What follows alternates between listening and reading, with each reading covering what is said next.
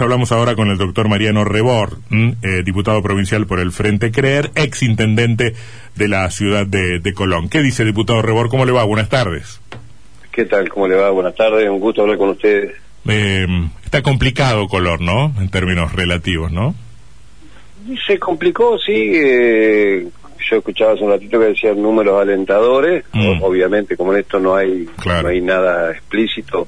Mm. Eh, o no hay nada establecido, o sí bajaron los casos, en, fundamentalmente acá en el departamento, donde, bueno, un despliegue importantísimo de trabajo están haciendo todo el personal de salud. Que yo creo que eso es lo más rescatable de todo, a todo esto, ¿no? Lo más rescatable de lo, que está pasando, con pocos recursos, porque hay...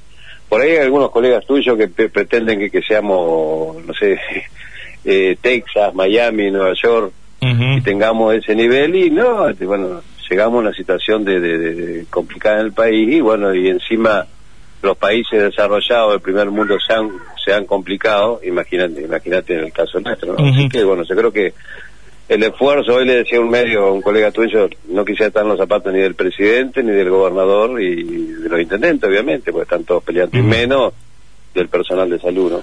Eh, es evidente que este es un, fenómeno global, ¿no? Pero ahí empezamos a mirar las particularidades. ¿Tiene alguna respuesta por qué se dispararon como se dispararon los casos en, Colón? Y generalmente la, la, falta de, responsabilidad ciudadana, ¿no es cierto? Bueno, hubo un, gran incremento por el tema de, de los casos eh, en el verano, se, se duplicó la población, aunque el PRISTA el que más se cuidaba, o sea, acá era se hacían fiestas y se hacían reuniones en la playa y bueno, si vos venís afuera, es como cuando estás, digamos, alquilando un bungalow y ves que el colonense está con la manguera con agua potable lavando el auto. Y al rato están todos los porteños en el buen sentido de la palabra. Entonces dice, si lo hacen los de acá, también lo vamos a hacer nosotros. Y algo así pasó con el tema de, por eso fue que febrero, marzo, febrero y marzo los números habían sido altos.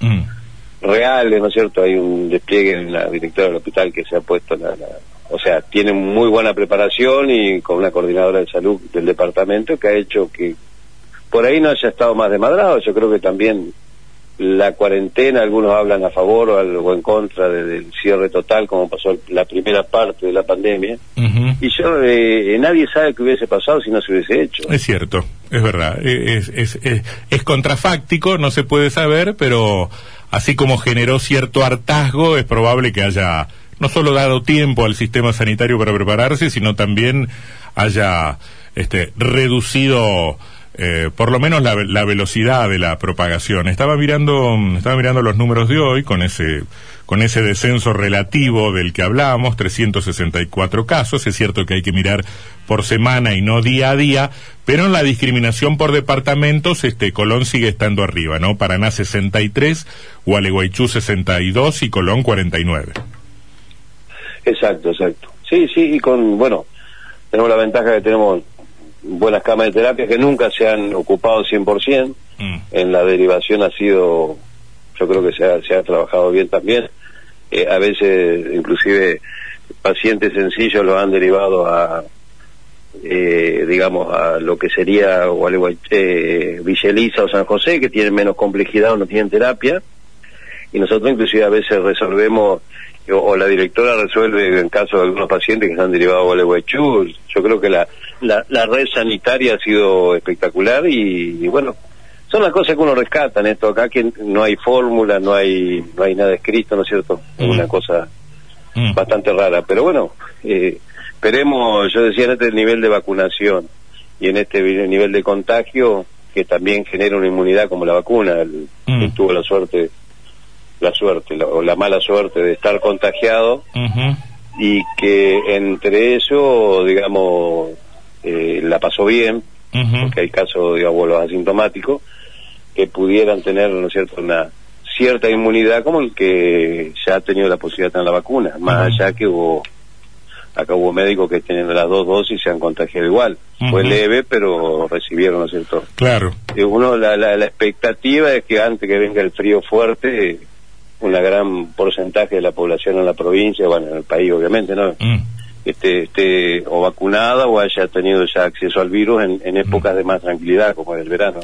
Diputado, no, nos hemos venido preguntando en estos días qué fue lo que pasó con el anunciado hospital modular de, de Colón, que incluso fue inaugurado eh, a la distancia por el presidente de la, de la República. ¿Qué pasó que no, no, que no funciona? Bueno, hoy está funcionando, digamos, como centro vacunatorio, se ha implementado todo el diagrama de vacunas ahí. Eh, en el futuro funcionará como un centro de recepción de, pacientes, desde una guardia la guardia permanente con camas de terapia intermedia y esa es una, presión de, deseo, pero está planificado para que sea así. Y la parte vieja del hospital dejar, digamos, lo que es la terapia y las salas de internaciones más complejas, sala de hombres, sala de mujeres. lo, que pasa es que, bueno, digamos, el hospital se ha recibido casi todo el equipamiento, pero bueno, caemos en que no hay personal, ¿no? ¿El equipamiento está o, o fue prometido y no llegó? Está, sí, en, gran parte está el equipamiento. En, gran parte ha venido, digamos, lo que pasa es que cómo, cómo hacer si no das abasto con las con la con el personal como estás hoy. El personal está trabajando sobrecargado de tiempo, sí. de esfuerzo, con poco descanso. Tengamos en cuenta que un, que uno, un, enfermero, vamos a ponerle el, sí. mayoritario grupo del hospital, un médico sale y tiene que higienizarse, llegar a su casa, tratar de no llevar ningún ninguna resaca, de, la del virus. ¿Y qué les estaría faltando? ¿Cuántos médicos, cuántos enfermeros, cuántos terapistas? ¿Qué, qué les estaría faltando en ese terreno? Porque usted me dice que el problema es el, el, recurso el recurso humano, no no la aparatología ni, ni, ni las instalaciones ni. El recurso humano, pero está faltando en toda la provincia, en toda la provincia y en todo el país, porque la gente se ha recargado de, un montón de, o sea, en todo, uno ve lo que pasa en Buenos Aires, lo que pasa en, en Buenos Aires, lo que pasa en Córdoba, lo que pasa en todos lados de la provincia, con la gran sobrecarga de personal. No, bueno, claro, pero una cosa es un, un, establecimiento que está funcionando, que tiene un estrés por, por el agotamiento de, del personal, y otra cosa es un establecimiento que se inaugura sin, sin personal. Es me, me, medio raro eso. Sí, no, no, lo que lo que sirvió, digamos, lo, que sirvió la parte, o sea, nadie pensó que iba a ser una cosa tan grande tampoco. Yo pensaba que era algo más más sencillito, ¿no es cierto? Inclusive en, su momento, como hay un terreno donado entre Colón y San José para, yo decía, sería bueno instalarlo ahí y sería eh, eh, distribuir mejor la, digamos, el sistema sanitario, pero bueno, mm. se dio en el hospital eh, porque no, no iba a haber disponibilidad de personal, entonces, bueno, la la redistribución del personal hace que se pueda funcionar. ¿Qué es lo que medianamente está pasando? O sea, si vamos a preguntar si sería necesario, sería necesario. Obviamente necesitas cuarenta y pico de personas para hacer funcionar ese, ese centro, teniendo en cuenta la aparatología, porque viene con laboratorio, viene con un aparato digital de rayos, y bueno, todo lo que significa la, la, la inversión. La inversión, bueno, tuvimos la suerte de ser seleccionados como provincia y como ciudad y, y ahora hay que rogar, bueno, en algún momento cuando se estabilice la situación, poder tener personal para que funcione como tal, ¿no? Eh, por ahora es apenas vacunatorio. Por ahora es un centro de recepción y vacunatorio. Ahora, eh, diputado Juan Cruz Varela, ¿cómo le va? Un vacunatorio se puede montar en, en, un club, se puede montar en, en, un centro de integración comunitario. Digo, no se necesita un, un hospital modular con la estructura con la que se armó este.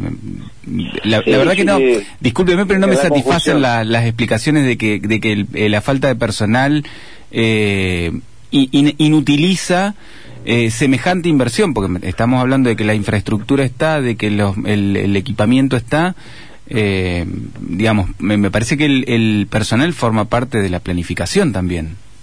Claro, si uno quisiera, lo que pasa es que, bueno, como fue un, el hospital de Colón, fue recepción de COVID, de COVID no solo del departamento, sino de otros departamentos vecinos.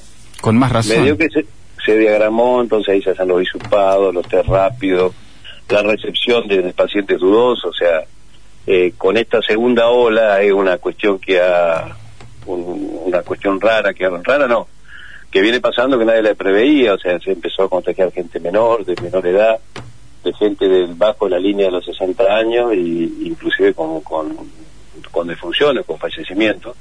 Entonces medio que, que va complicando. Mm. Yo, lo, uno, uno lo ve a, yo lo veo la directora, trabaja 20 horas por día y por ahí no le alcanza y la otra vez la, ministra le exigió que se tome unos días porque ya eh, estaban al borde de la saturación, como le pasa al personal también, más uno que ha sido... Y el, y, el, hospital modular depende administrativamente del hospital local. Sí, sí, sí.